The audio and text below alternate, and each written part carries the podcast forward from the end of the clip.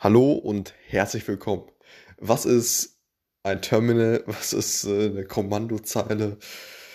Was ist eine Shell? Was ist Bash? Äh, etc. So. Und im Grunde genommen kann man das, äh, ja, oder drehe ich das ganze Begriff um, um ja, eine dieser mit Thematik. Mit dem Computer effizient zu interagieren. So.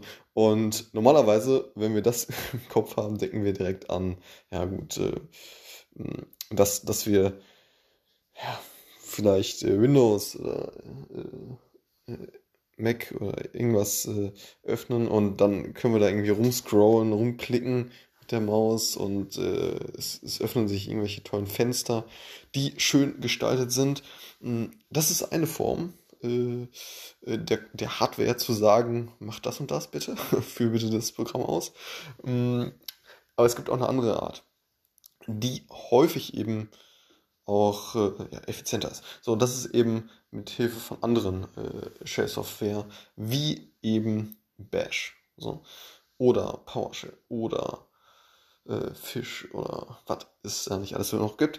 Und genau, also eine Shell ist also ja, eine Software, mit der wir sagen können, okay, Hardware macht bitte das und das.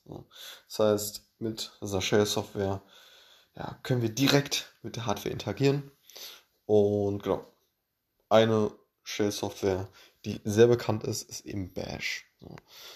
Und genau, wenn man Bash zum Beispiel äh, vernünftig beherrscht, dann kann man eben ja, beispielsweise als Data Engineer sehr effizient ja, Programme starten, Daten äh, hin und her, äh, hin und her äh, kopieren oder was man nicht alles so äh, damit noch so machen kann. Und das eben sehr effizient, weil es einfach, ja, wenn man diese, diese, äh, ja, diese Kommandos, ne, also wenn man diese Befehle äh, beherrscht, dann, dann geht das Ganze echt, äh, erst echt sehr, sehr flüssig und schnell. So, ne? Zum Beispiel CD, äh, also einfach nur ein C und ein D, äh, Change Directory ist das, ne? Da kann man ganz schnell dann äh, das Verzeichnis wechseln. Oder ne, also ist ein Beispiel für, für so ein, für so ein äh, Bash-Befehl. Und ähm, dann kann man die Pfeiltaste drücken, dann hält man die letzten äh, äh, Vorschläge und ähm, Umschalttaste und ne, so, so kann man eben sich sehr schnell und effizient äh, durch, durch diese ja, Verzeichnisse äh, navigieren und äh, auch äh, direkt verschiedene Programme ausführen und so weiter. Und damit sehr effizient letztendlich arbeiten. Und deshalb, wie eingangs erwähnt, kann man eben damit äh, relativ effizient und häufig äh, effizienter als äh, ja, über diese normale GUI dann arbeiten. So. Und das eben, ja, gerade als Data Engineer, Data Scientist eben sehr interessant und ähm, genau, findet da auf jeden Fall Anwendung. Das heißt, ähm, wie interagieren wir jetzt? Und da kommt der Begriff Terminal ins Spiel. Wir, ja, wir können diese Software, so, so eine Shell-Software wie Bash, können wir über das Terminal ja, ausführen.